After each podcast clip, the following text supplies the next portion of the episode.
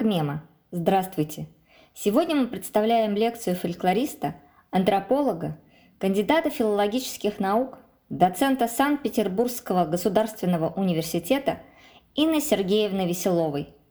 Былинные герои, богатыри и сказители.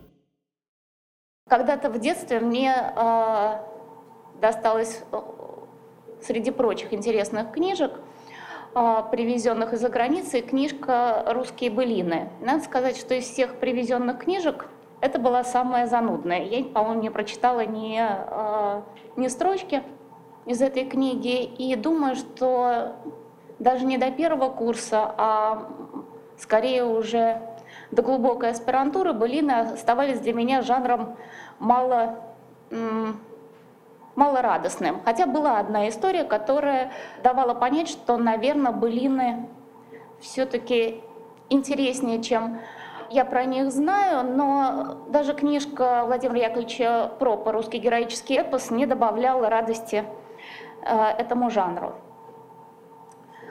Поэтому у меня трудная задача рассказать про то, что в блинах действительно удивительного и интересного, и Следующие предуведомления будут о том, что, наверное, эта э, лекция будет в жанре, как-то на «Эхо Москвы» есть исторические лекции.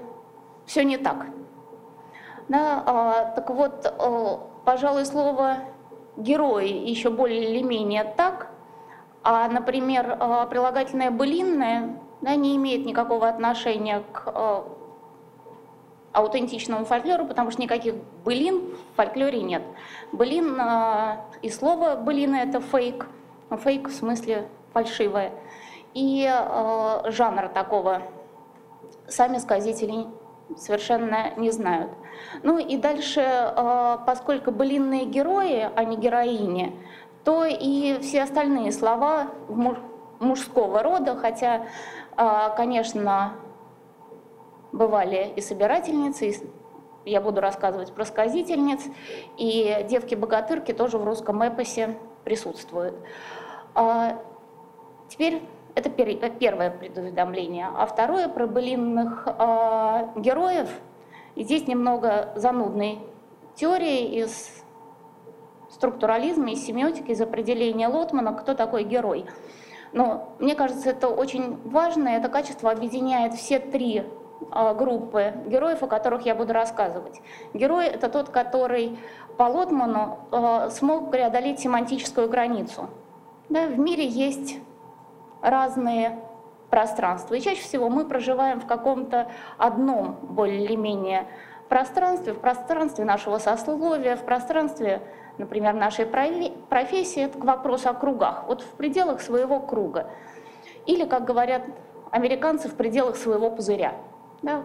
Вот выйти из пузыря, прорвать пузырь, это и есть, собственно, героический поступок. Те, которые могут это сделать, они навсегда меняют свой опыт, навсегда становятся героями хотя бы в семейной, семейной истории. Вот все те, о которых я буду рассказывать, и собиратели, и сказители, и, собственно, богатыри, являются героями. Они прорывают пузырь, выходят за границы своего э, круга, своего опыта.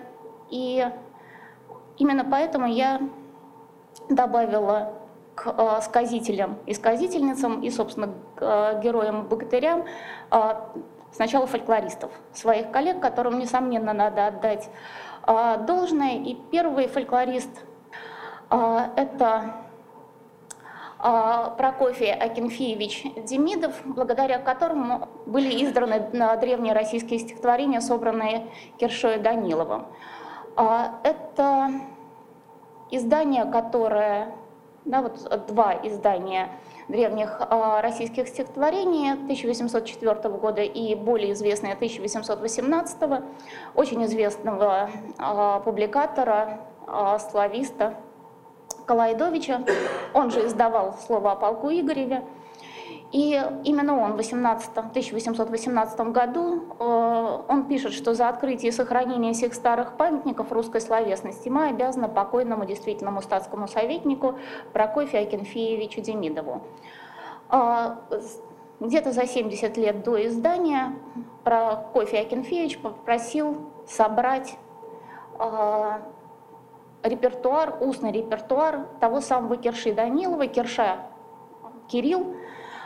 И, скорее всего, Кирша был сказителем, прям не знаю уж, насколько он был скоморохом, из Демидовского Нижнего Тагила. То есть где-то там, вот в этих кругах зауральских, да, на э, заводах был известен э, сказитель Керша Данилов, и э, Демидов попросил записать его репертуар. Вот эти вот 26 былинных текстов, опять же, слово «былином» мы пока употребляем, но помним, что оно не совсем настоящее, 26 текстов, 26 сюжетов стали ну, таким не просто открытием, а основой ну, если употребить нехорошее слово скрепа, то для э, идеологии э, на 18 века для создания национальной истории, пожалуй, эти 26 эпических текстов были исключительно важны, потому что на них можно было строить э, историю, самобытную историю э, российской словесности потому что к тому времени были уже известны записи а, гомеровского эпоса, а, у финнов а, была Калевала, были известны старшие и младшие Эды, а вот такая большая территория, как Российская империя, все еще не обзавелась своим собственным эпосом и своими героями. Некоторая униженность и недостоинство присутствовала в истории а, русской словесности. И вот благодаря Прокофию Акинфеевичу Демидову, который, скорее всего, а, проявлял уважение к старо... ну, вот сказать, что этот человек старовер, наверное, а, сложно, но тем не менее он, несомненно, проявлял уважение именно к староверческой среде, да, среди которых Керша Данилов, скорее всего, да, и э, сказывал свои э, истории. А, что же такое теперь вот, э, про слово «былины»? Изданные в 1804 и 1818 году древнейшие российские стихотворения стали, если не бестселлером, то must-have во всех библиотеках у читающей публики в Российской империи. И их действительно знали, и их действительно читали, с сюжетами были действительно знакомы. И это были истории про неких героев со странными именами. Да, те имена, которые вы знаете, а, не имеют, ну, это всего лишь 5% от тех имен, которые действительно существуют в русской эпике. И э, потребность в том, чтобы дальше вот эти вот истории э, читать и э, изучать, была большая. Поэтому Иван Петрович Сахаров, э, известный э, российский фольклорист, скорее всего, не очень усердный собиратель, но очень усердный публикатор, среди прочих своих трудов э, издает былины русских людей. Да, вот из сборника «Песни русского народа». И э, слово «былины» он берет как, как вы, наверное, все догадываетесь, из, в общем, одного источника, не по былинам всего времени, да, и слово о полку Игореве, которое было издано до Керши Данилова, да, вот Э, тем же Калайдовичем. Слово «блины» э, Ивану Сахарову очень подошло, и Иван Петрович вообще хорошо э, чуял слова. Он в своих описаниях ритуалов и обрядов так увлекался описаниями ритуалов и обрядов, что сочинял новые ритуалы и новые обряды для русского народа. И беда состоит в том, что так хорошо сочинял, что отличить очень сложно. То есть э, во второй половине XIX века было целое направление фольклористики, которое разоблачали э, Ивана Петровича Сахарова, но мне кажется, что его не просто стоит упомянуть среди а, тех, которые были героями и открывали русский эпос, а если он сумел сочинить такое слово, которое всем известно, что фальшивое, но отказаться от него невозможно уже 200 лет, значит, слово было э, найдено такое, которое очень подошло к тому, о чем рассказывают сказители. А вот настоящее открытие да, и настоящая э, собирательская работа была проделана Павлом Николаевичем Рыбниковым. Павел Николаевич Рыбников, э, как его э, характеризует, по-моему, Борис Николаевич Путилов, э, в конце 1850-х годов служил скромным чиновником канцелярии Алонинского губернатора. Э, скромный чиновник – а, до этого путешествовал по Италии, прожил в Италии два года, был фантастически хорошо а, образован, но а, поддерживал не благословляемые синодом отношения со старообрядческим купечеством. Отношения эти были не экономическими, да, не финансовыми, а скорее всего, Павел Николаевич Рыбников сам исповедовал, собственно, старую веру, за что и был сослан вот, скромные чиновники канцелярии Алонинского губернатора. Он настолько скромный, что ему не часто доставались деньги на командировочные расходы. А командировок у Павла Николаевича было много. И он регулярно застревал в каких-то э, переездах и почтовых станциях без средств, даже не, без средств к существованию, а без возможности как-то вовремя сменить э, почтовых лошадей или э, переправиться на другой берег. Как вы понимаете, в Волонской э, губернии с э, железными дорогами и прочим а, цивилизованным сообщением, вообще-то а, дела обстояли не очень хорошо. В общем, однажды Павел Николаевич Рыбников застрял на переправе, и ему пришлось ночевать на открытом воздухе а, у костра рядом с какой-то компанией, группой крестьян. И ну, представьте, что, в общем, Павел Николаевич привык путешествовать и по-другому, скажем так, да, а, раз он путешествовал по Европе. А, сидит он у этого костра и думает, что не очень хорошо думает про свою родину. Ну, в том смысле, что тяжело ему исполнять свою, свои поручения скромного чиновника канцелярии. А, а у соседнего костра происходит что-то, там крестьяне что-то там гундят. Сейчас попробуем услышать, как они это делают. А, и почему Павел Николаевич вдруг прислушался к тому, что происходит у соседнего костра, честно говоря, это и есть вот тот самый момент выхода из пузыря, преодоления своего собственного опыта.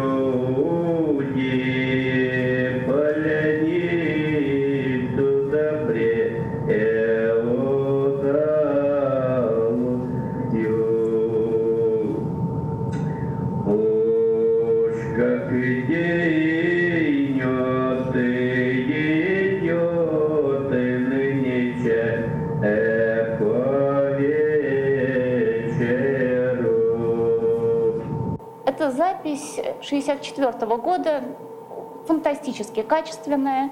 Вообще, то есть просто, чтобы вот так вот повезло фольклористам в 1964 году, через сто лет после а, работы Павла Николаевича, это а, Василий Лагеев, а, Печора.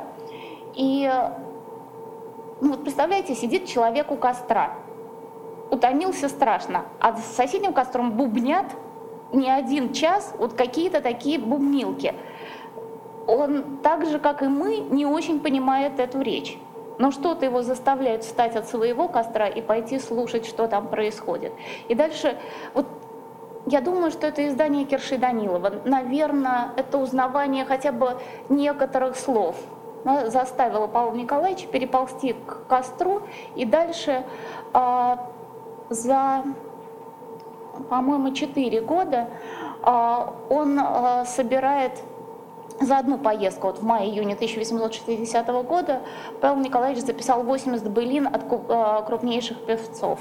На это Леонтий Богданов, Козьма Романов, Трофим Рябинин, Василий Щеголенков и Никифор Прохоров. Во-первых, что-то должно было произойти, чтобы вот эта граница между образованным чиновником и между крестьянством была преодолена. Это не только его усилия, но и их благосклонность и они отозвались на интерес. Да?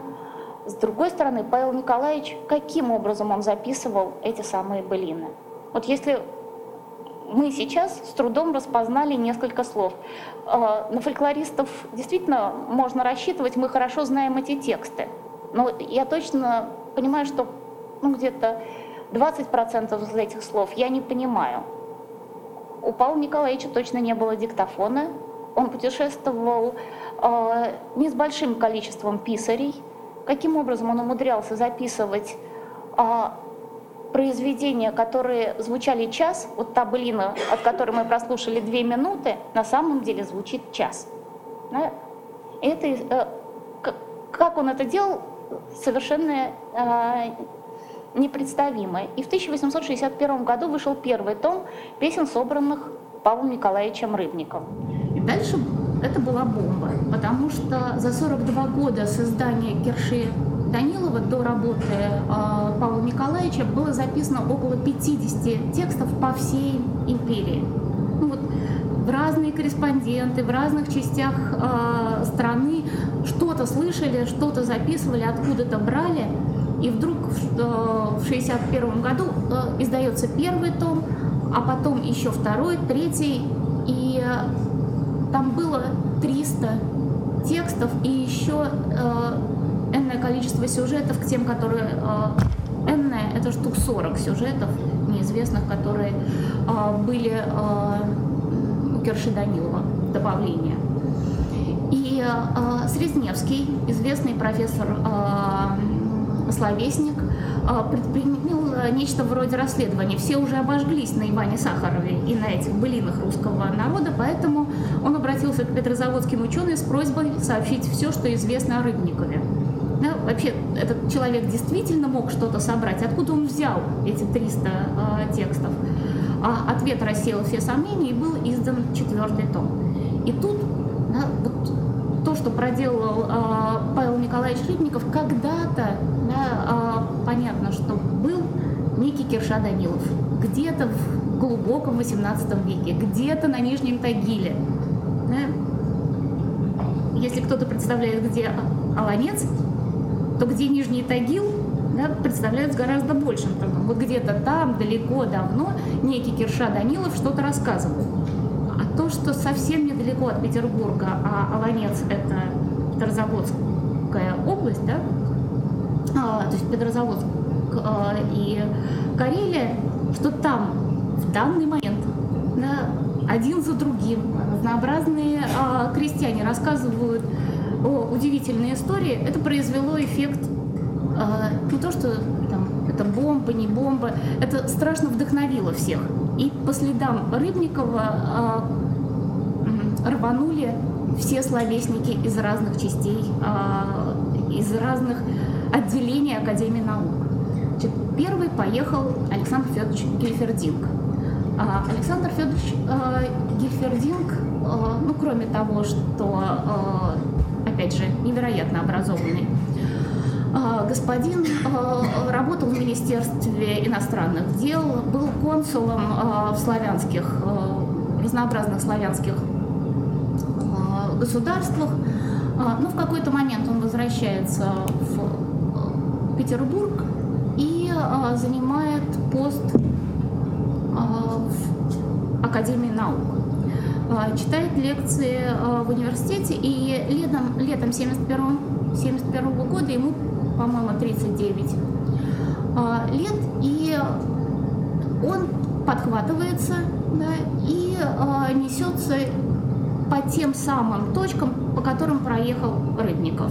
Да, у него не было другой цели, кроме как застать то, что проделал Рыбников. Вот а, отправился в Волонинский э, край, не имея, как он признавался позднее, никаких других целей, кроме тех, чтобы послушать хоть одного из тех замечательных рапсодов, каких здесь нашел Рыбников. Они продолжают не верить, что эти рапсоды существуют. За полтора с небольшим месяца Гельфердинг побывал почти во всех рыбниковских местах, сделал записи от 70 рапсодов, записав от них 322 текста, в том числе 270 былин. Полтора месяца, 270 былин. Разделить это все на дни, часы работы почти невозможно, если каждая былина длится ну, вот, не меньше э, получаса. В следующем году, собираясь продолжить свою работу, он вновь отправился в Заонежье, но по пути заболел тифом и умер в Каргополе. В Каргополе его э, отпели похоронили. И только через год вдова смогла вывести его из Каргополя. То есть ну, оттуда просто и труп достаточно сложно а, доставить. А, я действительно не могу разделить вот 270 былин на 45 дней работы, как непереводимая а, сумма, то есть э, и э, число как-то не получается. С ним ездили писари, и можно приблизительно раскрыть технологию, как происходило. Сидел сказитель, с которым надо было как-то договориться, что вот сейчас вот этот господин в сюртуке будет записывать вот этого крестьянина.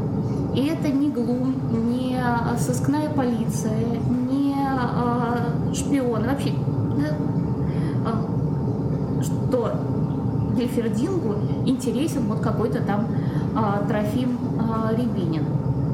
И дальше те, которые записывали, на слух распознавали слова и распределяли между собой строчки. Ну, там я записываю первую строчку, а, сидящий со мной вторую.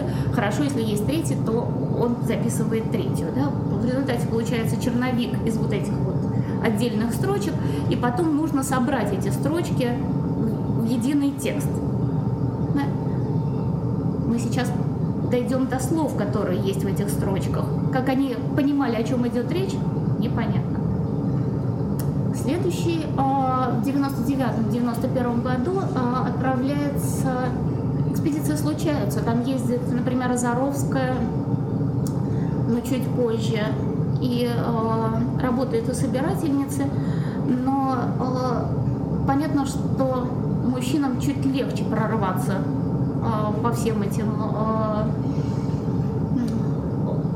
трудностям российского бездорожья. И вот Александр Дмитриевич Григорьев выезжает в филологическую экспедицию на побережье Белого моря и в деревне по рекам Мизень, Кулой и Пинига где он записывает 400 былин, исторических песен, духовных стихов и баллад. И вот тут вот коллеги понимают, что вообще-то нет никаких былин, это все старины, да, и сказители рассказывают старины про старую жизнь, а не былины, исторические песни, духовные стихи и баллады. Все это один общий э, жанр про то, что когда-то было. Это было с Егорием Храбрым, а это было с Алексеем Человеком Божьим, а это было с Иосифом Прекрасным, а это было с каким-нибудь там э, Василием Буслаевым.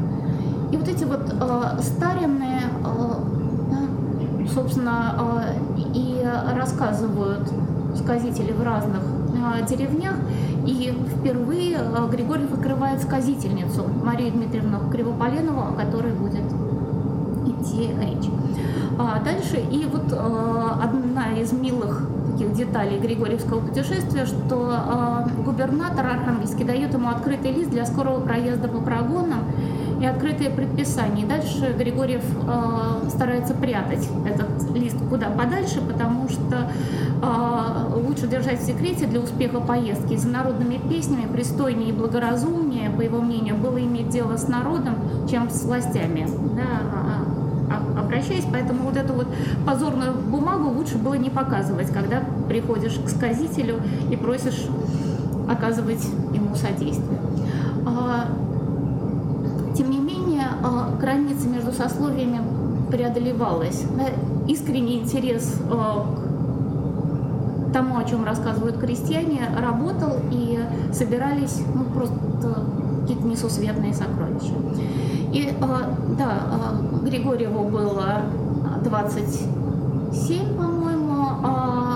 Алексею Владимировичу Маркову в возрасте, да, вот он отправился в возрасте 23 лет, а, тоже приблизительно туда же, на русский север, а, совершил 6 поездок, и мужчина был, юноша был видный, и в частности он хорошо записывал виноградье, а именно благословление на брак от самых сказительниц, потому что они все старательно пытались его сосватать э, за разнообразных хваленок в их э, селах. И, в частности, на побережье Белого моря Марков встречается с Аграфенной Крюковой и записывает 64 текста, вот этих самых старин, о графине Крюковой, вот что история про то, как князь Роман жену терял, а именно убил он свою жену. Вот. Или э, история про все какого-нибудь Хатена Блудовича «Все равно», да, поэтому 64 текста разных жанров. Кого же в результате удалось увидеть, услышать э, нашим героям-собирателям? Э, Рыбников записывал такого выдающегося э, сказителя Трофима Григорьевича Рябинина, э, который был сиротой и воспитывался миром. То есть э, жизнь у Трофима Григорьевича была не сахар, и отчасти по его репертуару, потому как он учился, мы видим, как, собственно, развивалась его жизнь. Итак, да, мы знаем Илью Муромца и Добрыню, но мы точно не знаем, во всяком случае, я не знала перед тем, как э, занялась фольклором, никакого Василия э, Казимировича э, Дуная, э, тем более Михаила Потыка, Ивана Годиновича. Э, имя Хатен Блудович вызывает некоторые подозрения, да, что это у него за отчество. А, да и, и имя у него, в общем, какое-то странноватое Самсон Богатырь, Святогор, а, Вольга Святославович, да, а, ну, Ермак Тимофеевич, по-моему, нам известен, да, Ставр Годинович, Василий Буслаевич, да, и Садко мы, пожалуй, знаем. Да?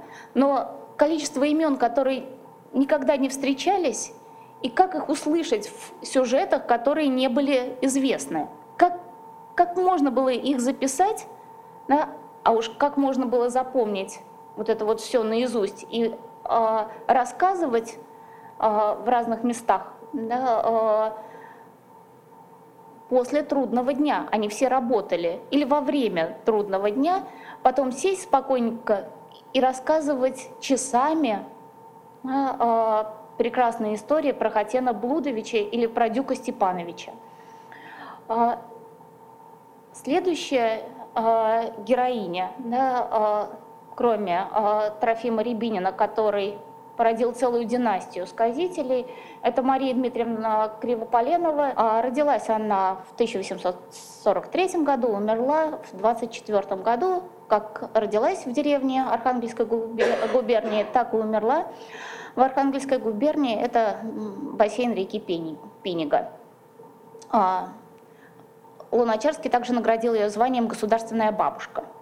Вот, что в ней, вот, способность государства узурпировать бабушек, конечно, удивительная. Что в ней государственного, вот у этой прекрасной бабушки, которая перехитрит любое государство, а, непонятно а, судьба у, у Марии Дмитриевны а, весьма любопытная. Если в глубокой молодости человеку пришлось с младенцем преодолеть 700 верст пешком, чтобы вернуться домой, а вернувшись домой, обнаружить, что э, муж успел вернуться в дом раньше и э, разграбить все ее сундуки с собойным, ну, с ее приданным, и э, разобрать оконницы и стекло, или как сейчас э, крайний предел э, вот, разорения дома на мизене считается, когда умудряются продать на дрова даже пол в избе, пьяницы. Да, вот, видимо, муж ее успел все это проделать, а, осталась дыра, а не дом, и всю свою жизнь а, Кривополенова нищенствовала. Но это нищенство не было, не, не было позорным. Она так жила, она выбрала такой образ жизни, который, ну, мне кажется, не сильно отличается от, например, пути, который выбрала не зачтут никто богохульством, Ксения Блаженная, Ксения Петербургская. Что-то случается а, в привычном течении жизни, и это что-то, это опыт, который меняет навсегда твою жизнь. Ты больше никогда не можешь жить так, как было а, раньше. И что Ксения, что Кривополенова уходят навсегда из дома и ходят по людям. А, так с ней познакомилась Ольга Ирастовна Азаровская, которая приехала на Пинигу собирать фольклор для своего репертуара. Ольга Ирастовна э, была и исполнительницей, и фольклористкой, э, собирательницей. Она приехала со своим сыном Васи, Василько, и Василько встретил у дома в деревне э, старушку, которая просила денег.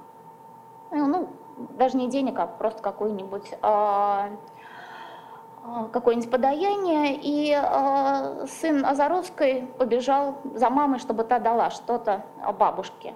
Мама дала денег, и бабушка не могла просто так получить деньги, она в благодарность исполнила то, что знала.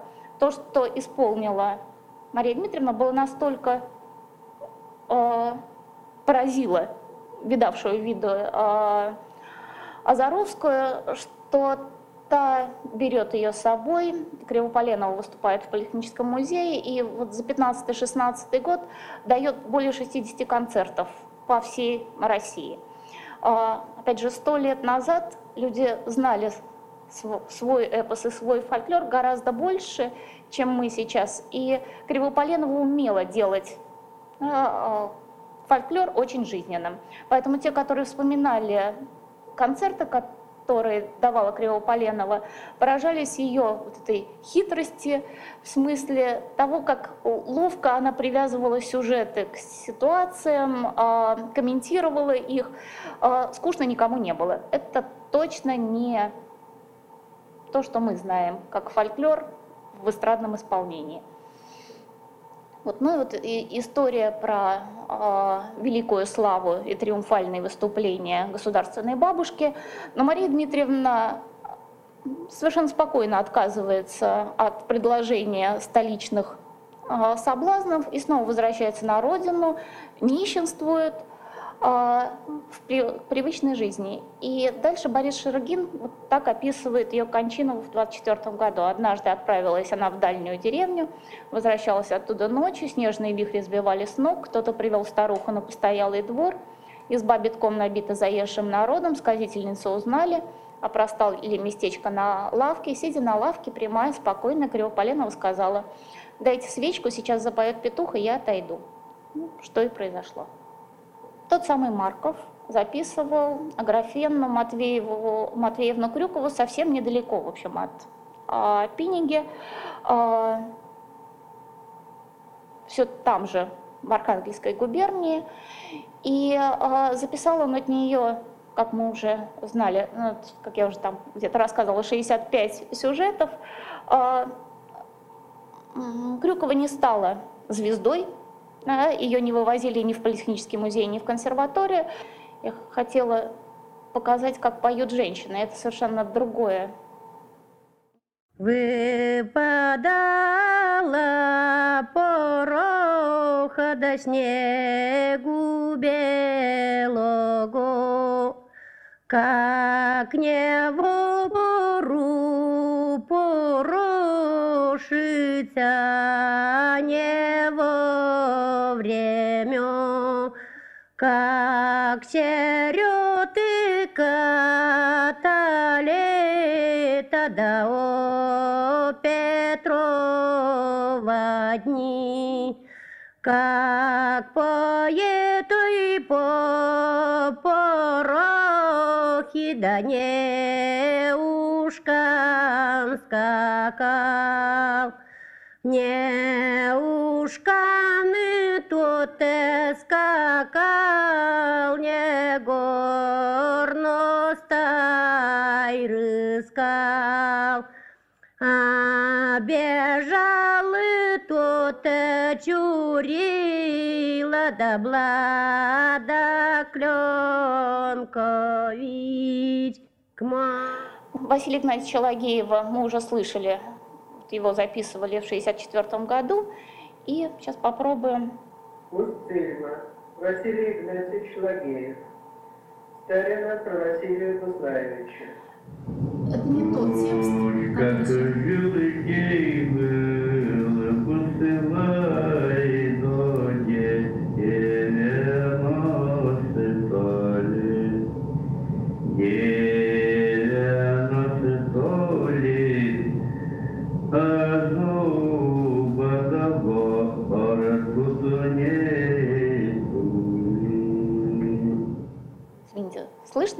было? Да? То есть все понятно, что Василий жил Буслай до 90 лет, а зубы во рту да нетути. Уж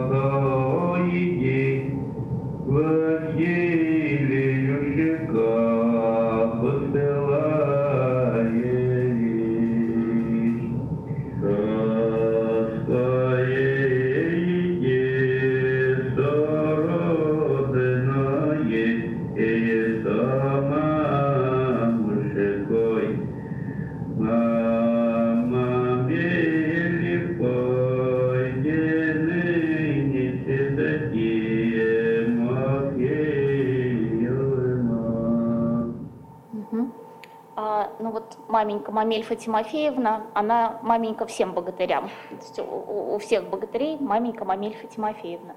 А вот этот самый 90-летний Буслай, да, который без зубов, а, он потерял не только зубы, но он еще нынче, и дальше там прекрасное определение, что он нынче не делает. Вот, видимо, он к 90 годам много чего не делает. Но главное, что он не делает, он нынче с новым городом не, а, не спорит. Вот к 90 годам человек утрачивает способность спорить со всем городом. Да, а, это такое качество, которое ну, надо услышать и потом понять вот проблему. Да? Ну, надо же, вот чего это в 90 лет человеку может прийти в голову спорить с э, Новгородом. И дальше остается этот прекрасный Василий Абуслаев, которому э, ну, в разных вариантах былин то 8 лет, то 12 лет. И Василий Буслаев растет и доставляет много хлопот своей маменьке Мамельфе Тимофеевне. Он э, заигрывается в шахматы например, с детьми на улице и раздевает их до нога, ну, в смысле выигрывает у них все. А, или а, пока играет с ними в разные салочки, там за руку дернет, руку а, оторвет, за ногу дернет, ногу оторвет, ну а если голова попадется, то и, и голова с плеч. Вот. А мужики новгородские ходят постоянно жаловаться Мамельфе Тимофеевне. Мамельфа Тимофеевна время от времени запирает сынка в погреб. Но и это не помогает, потому что в 12 лет Василий Буслаев собирает себе дружину, а чтобы собрать себе дружину, он э, сваливает вяз и делает из него дубину, э, берет 10-ведерные ча чарки, где он такие берет, не очень поним э, понятно, и э, что-то еще такое придумывает. И вот кто поднимет эту дубину, кто выпьет эту чарку, те, значит, в его прекрасную подростковую дружину и поступают. Так у него у 12-летнего образуется банда, которая спорит с Новгородом. Вот в 12 лет да, а, самое время с Новгородом поспорить. С Новгородом спорят Садко, но уже богатством. А, то есть спорить с Новгородом со всем Новгородом, противопоставлять всему, себя всему городу, это нормальная новгородская затея. Вот к 90 годам проходит, но не раньше. Поэтому былина начинается с этого вот и зуба нет, и с Новгородом уже не спорят.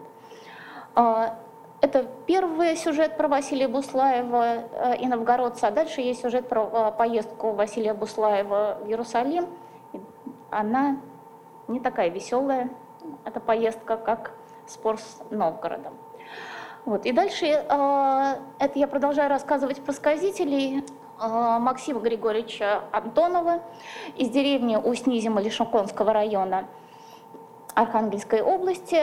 Э, ему 59 лет, и он все время рассказывает, что он хвастается своими детьми. Он их очень любит, и вот младший, младшему два года, и вот он им хвастается все время, э, вместо того, чтобы хвастаться своей собственной историей. Максим Григорьевич Антонов, год нашей встречи, крестьянин 59 лет из деревни Усть-Низим Лишуконского района, обремененный большой семьей, в которой большинство детей были еще малолетками.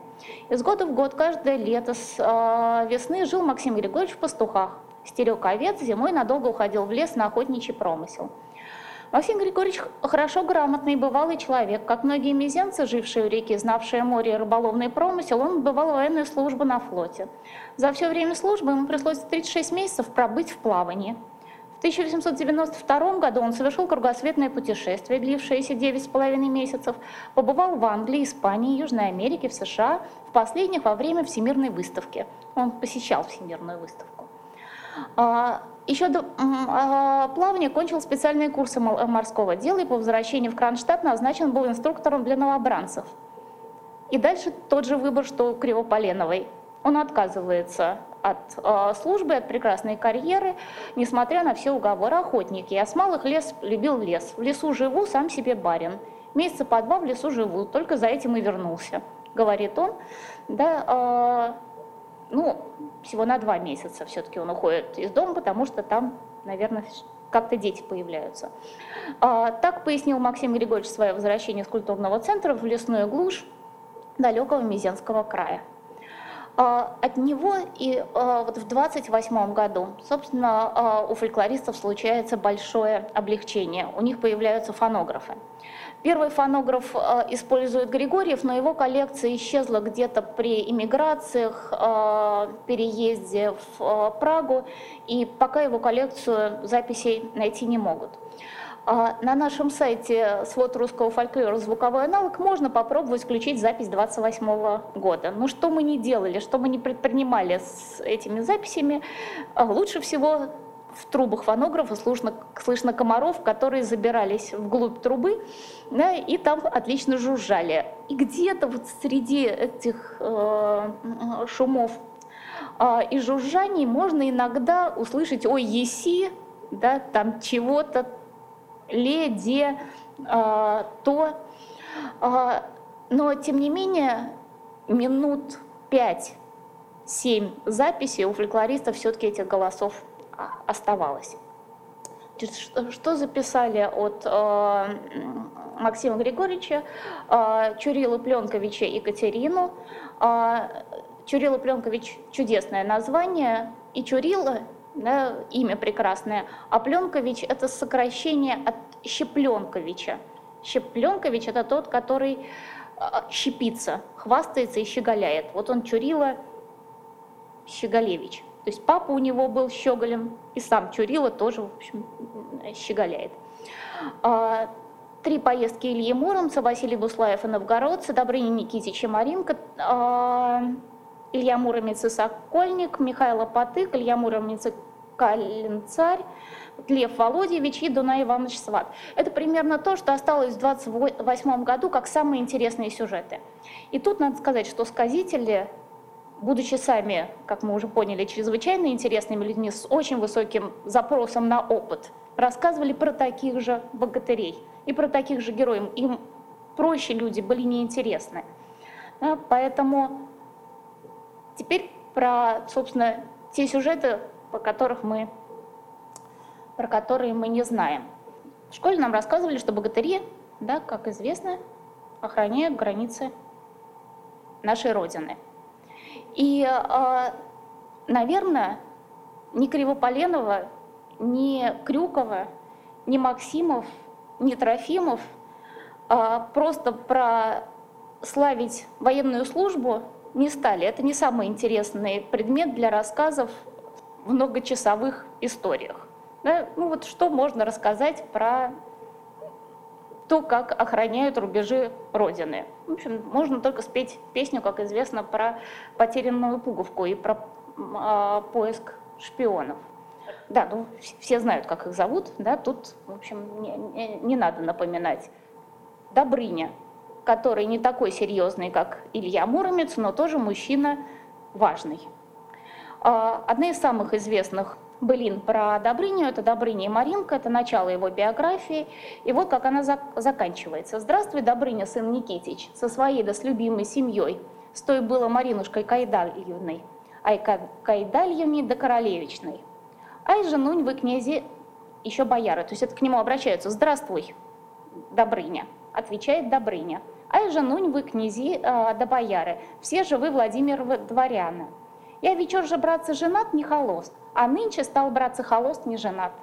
Я отсекнуть Марине буйну голову, за ейны было поступки неумильные. Да? И бояр говорит, о, молодец, да какой молодец. А, сейчас, да, где же ты? А, здесь вот, здесь вот Максимов не рассказывает, как хвалят бояре Добрыню за такой прекрасный, его, видимо, вполне умильный поступок – отсекание Марине а, буйной головы. А, что же случилось у Добрыни с Маринкой? Добрыня Сейчас. Жил Добрыня в Анове городе. До три года Добрыня жил, это рассказывает Максимов вот со своими малолетними детьми. До три года Добрыня жил, чашничал, до три года Добрыня жил стольнител, три года Добрыня жил приворотнител. Вот, занимался делом 9 лет. А, прошло того времени еще 12 лет, захотелось Добрынише по городу пройти. Он взял свой тугой лук, а, ведь тугой лук доколел на стрелу, увидел он на терему два голубя сидят, захотелось Добрынишу пострелить, и натягивал Добрыня свой тугой лук, полетела стрела по Метусову, залетела поганому в окосочка, распорола она ему черны груди.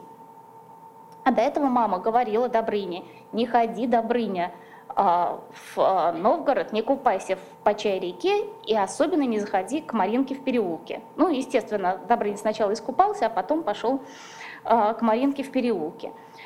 Где Тали Маринка Докайдаловна, злая еретица безбожница, румяными белилами намазалась, Ужас, ужас. Да до пояса в окошко забиралась. Кто это шутки шутил, да в игрушки играл?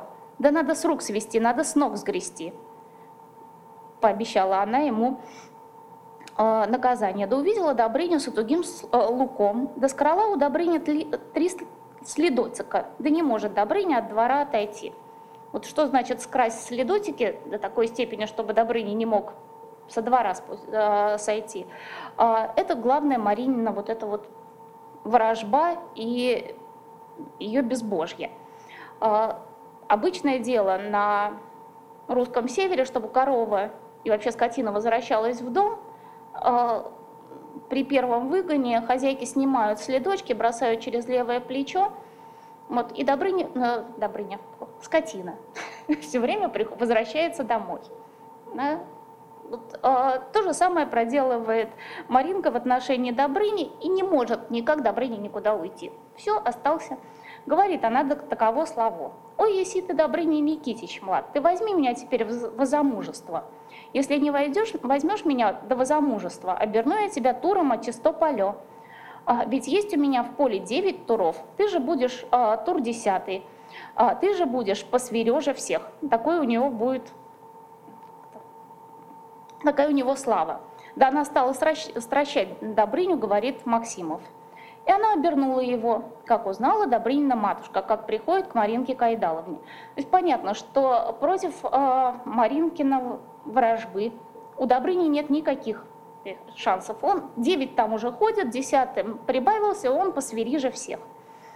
А, приходит а, матушка или тетушка или а, сестрица и начинают а, Маринку уговаривать отпустить Добрыню. Сначала угрожают а, обернуть ее суку. Маринка говорит, как-нибудь справимся. А, дальше, а верну тебя ведь кобылую, будешь на весь Новгород а, воду возить. Маринка говорит, не работает. Но тут Добрынина матушка сделала обруцение великое. Она нашла на Маринку управу, заставила Добрыню взять Маринку в замужество. А вернула Маринка Добрыню добрым молодцем, поверила свекрови, будущий, говорит Добрынина матушка, хошь возьмет Добрыня в замужество, он даст три поручи, э, поучения великие, взял Добрыня в замужество. И дальше Добрыня начинает учить жену. Он сначала, э, сейчас, «Ой, еси э, ты, Маринка Кайдаловна, злая еретица-безбожница, тело твое мне, э, сейчас, туша твоя, да мне-ка надобно, да ноги твои мне не надобно, с поганым издолищем заплетались, да нечистого духа нахватались» и отсек ей по колено ноги. Потом говорит, что тело твое не надобно, а вот руки мне твои не надобны. С поганым издолищем обнимались, и до нетистого духа нахваталась, а отсек ей полокот руки. Говорит Добрынюшка таково словой, «Ой, еси ты, Марина Кайдаловна, злая еретица-безбозница, душа твоя, а, туша мне твоя надобна, губы мне твои не надобны. Ты с поганым издолищем целовалась, да нетистого духу нахваталась, и отсек губы и с носом у ей, говорит Максимов. Изуродовал, прям говорит Максимов, комментирует. А, вывел он жеребчика неезженного и нелегченного, привязал он Маринку за хвост, жеребец убежал и Маринку унес. Вот так вот, значит, нет, он еще потом повстречал вот этих бояр и э, князей и всем рассказал, как вот он вчера был женат не холост, а нынче холост не женат как он ага, расправился. Вот прекрасный человек охранял границу как мог. Следующая история вот про этого лукавого юношу, который косится на Добрыне, и известно, почему он косится на Добрыне. Потому что Добрыня, когда уже а, одумался и нормально женился на жене своей Настасии, которая в мужское платье наряжалась, а, спасала Добрыню из плена у князя Владимира, а, вообще много всяких историй было, и как раз есть Добрыня и Настасья Былина, где э, главная история совсем не про Добрыню, который просто как кур щип попался князю, а про Настасюшку, которая сообразила, как Добрыню вызволить.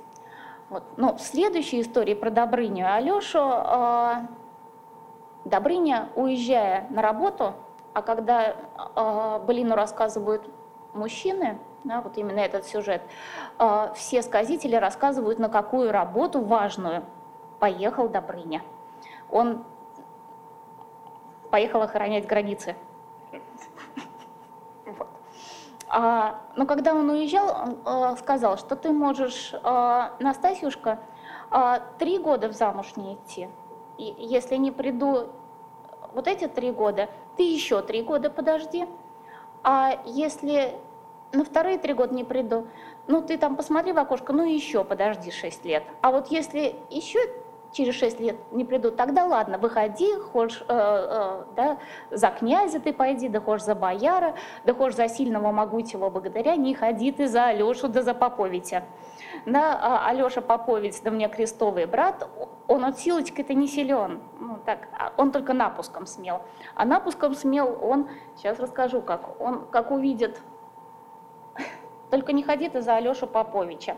А поповские роды заведущие, руки загребущие, они увидят хорошее платье на человеке, и может он пропасть безвинно. Вот. Это так, народная мудрость, актуальная народная мудрость. А, Добрыня уезжает а, по своим делам, а, а Настасья остается жить э, с, со своей э, свекровью, все с той же Мамельфой Тимофеевной, которая да, э, матушка Добрынина, и Василий Буслаевич тоже матушка. В общем, вот она всем матушка. И буквально через проходит 12 лет, тут же появляется Алеша и сватается за Настасью. Иногда Алешиного напуска, то есть вранья, хватает на то, чтобы э, обмануть и Настасью, и Мамельфу. Он рассказывает, что только что с поля видел тело Добрыни, проросло оно все травой, э, глаза вранье выклевало, э, крест э, один остался. Так что вот он, я, Алеша Попович, самый славный жених на, на белом свете, и свекровь отдает э, Настасью замуж. А, иногда этого не хватает, и тогда Алеша берет э, каким-то образом Илью Муромцев сваты, или э, Илью Муромцев Тысяцкого, это тот, который возглавляет всю вот эту вот бригаду богатырскую, а в сваты берет э, Владимира князя и Апраксею э, Владимирову жену. И вот это вот э, очень э, знатная э, делегация высватывает все-таки Настасью, и Настасья, хотя долго думает о том, как же ей, все-таки как-то ей не очень э, Алеса Попович, но э, идет замуж. Э, тут появляется уже прямо во время свадьбы э, Добрыня. Э, матушка догадывается, что это Добрыня, но не сразу, не по внешнему виду Добрыни. Добрыне приходится показывать свою э, бородавочку под мышкой. Тут мама догадывается, что перед ней сынок, и э, говорит, ой, что же делать, я просто так Алеша не пустят на, свою свадьбу. Ну, давай ты как-нибудь переоденешься нищим каликой возьмешь свои гусельки и э, пойдешь на свадьбу, а вось как-нибудь проползешь. И вот он со своими гусельками все-таки пытается попасть на свадьбу. Алеша говорит, что у него все места заняты на Перу, нет ни одного свободного, э, иди калика отсюда. Но э, Настасья его пускает ну, калику на печной столбик там посидеть. Ну и дальше калика все-таки немного а, распоясывается и сначала выпивает много чарочек, потом наливает чарочку невесте и кидает туда а, обручальное кольцо. А, Настасья еле-еле выпивает всю чарочку, она никак не может но допить до конца, но Добрыня говорит, что пей, говорит, до дна, увидишь добра, не выпьешь до дна, не увидишь добра велит ей на силу пить, чтобы она выпила все. Она пила эту тярочку, допивает до дна, и покатился этот ей перстень именной, ейной именной, которым они обручались. И она взяла этот перстень и налаживает на руку. А, не помню, кто это рассказывает э, эту былину, но тут она говорит, не тот э, муж, говорит, который возле меня сидит, а тот муж, говорит, который супротив меня. Тут у Добрыни сердце разгорелось, и он схватил Алешу Побовича за желтые кудри, вон они у него там торчат, и потащил через стол, и хотел его бросить от кирпичный пол, и разбить его хотел головушку. Но тут подбежал Илья Муромец а, и захватил его сзади за сильные руки. «Брось бить», — говорит, — «человека невинного». Тут, говорит, виноват сам Владимир князь. Они со своей княгиней Апраксии. Они, говорят, ему сосватали. Вот, ну и я немножко тоже подсобил, поясняет, поясняет сказитель. И тогда взял Добрыня Никитич свою жену и повел домой и увел к своей родимой матушке. Ну и заканчивается обычно это былина замечательной формулой а, «хорошо, хорошо женился, да не с кем спать». Да, вот у Алеши, видите, такая а, судьба тоже великого защитника э, границ. Э, при этом до того, как вот он пытался Настасью э, напуском взять, он еще сестру Петровича из Бродовичей. Также э, подставил, если говорить э, своими словами. Э, Дюк Степанович про Алешу когда Алешу попытались отправить считать э, богатство Дюка Степановича в Индию – да, а Дюк Степанович из Индии при, приплыл, и у него там в Индии огромные сокровища. И он ими расхвастался, напившись на перо. И князь Владимир понимает, что надо счетчиков отправить, посчитать все-таки вот это Дюка Степановича богатство, чтобы проверить, действительно он хвастался тем, что есть, или э, врал, как все богатыри врут на перах. Вот, и выбирают, кто же поедет считать. Когда предлагают кандидатуру Алёши Поповича, говорит молодой боярин Дюк Степанович, не посылайте-ка Алёсеньки Поповича, его глазищ, глазищицкие попови, поповские, поповские гласи, э, глазищи завидливые, ему от Ольсинди да не выехать. Увлечется подсчетом.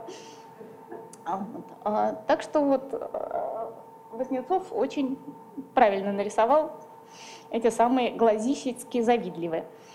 Вот. Ну и Илья а, Муромец и Святогор, да, казалось бы, а, богатырь самой серьезной репутации, и действительно про него почти нет а, никаких историй, которые бы а, дискредитировали его вот в этой а, богатырской героической плеяде. А, это не Хатен Блудович и не Чурила Щепленкович.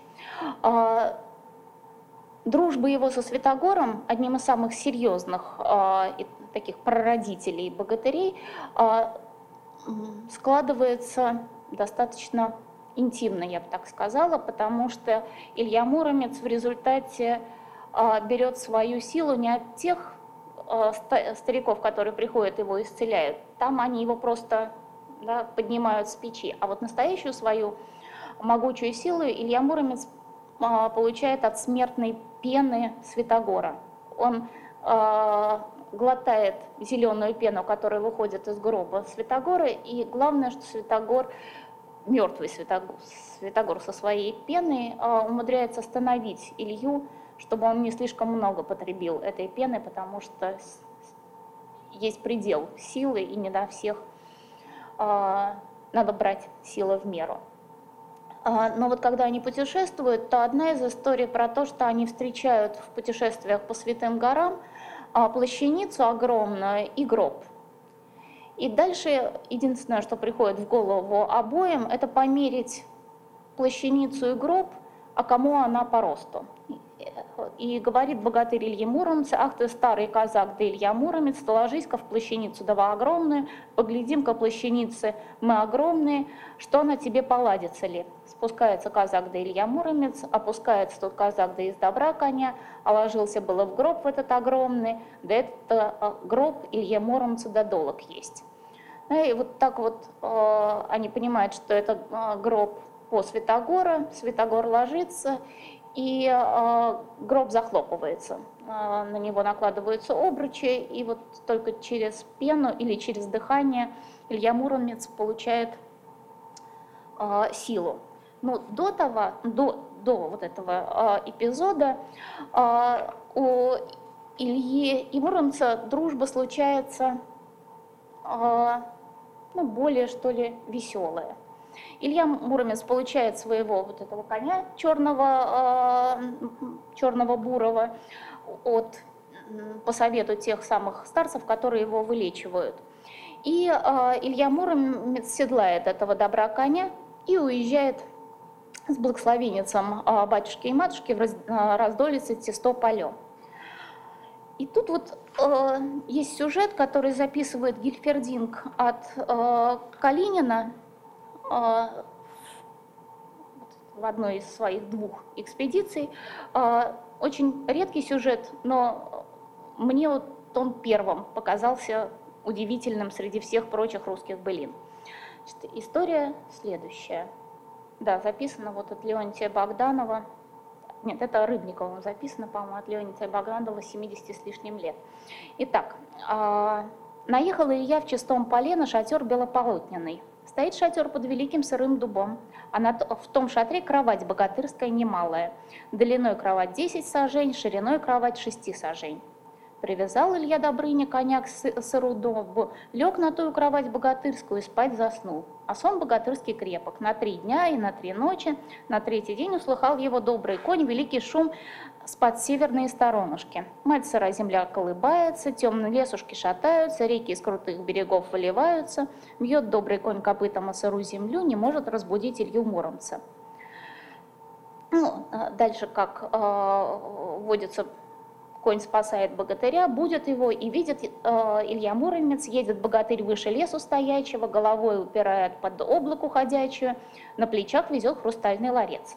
Приехал богатырь к сыру дубу, снял с плеч хрустальный ларец, отмыкал ларец золотым ключом, выходит оттоль жена богатырская. Такой красавица на белом свете не видно и не слыхано. Ростом она высокая, походка у нее щепливая, как у того Щепленковича. Да? А, очи ясного сокола, бровушки черного соболя, сплатится тело белое. Она вышла из того ларца, ну и занялась своими женскими делами. Накрывает на стол, ест ушки сахарные. А, пообедал Святогор а, богатырь и пошел с женой в шатер прохлаждатись, в разные забавы заниматись. Ну и спать заснул.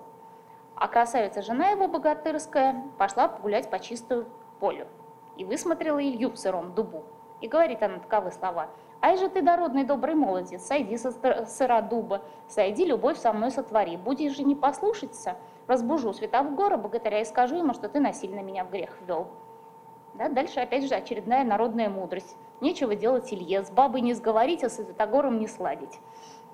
А, Илья а, наслаждается жизнью с а, красавицей богатырской женой, за что Святогор, не, не Святогор, пока баба, да, э, Святогорова считает, что такой богатырь ей подойдет в путешествии, взяла его красавица, богатырская жена, и посадила к мужу в, в глубокий карман.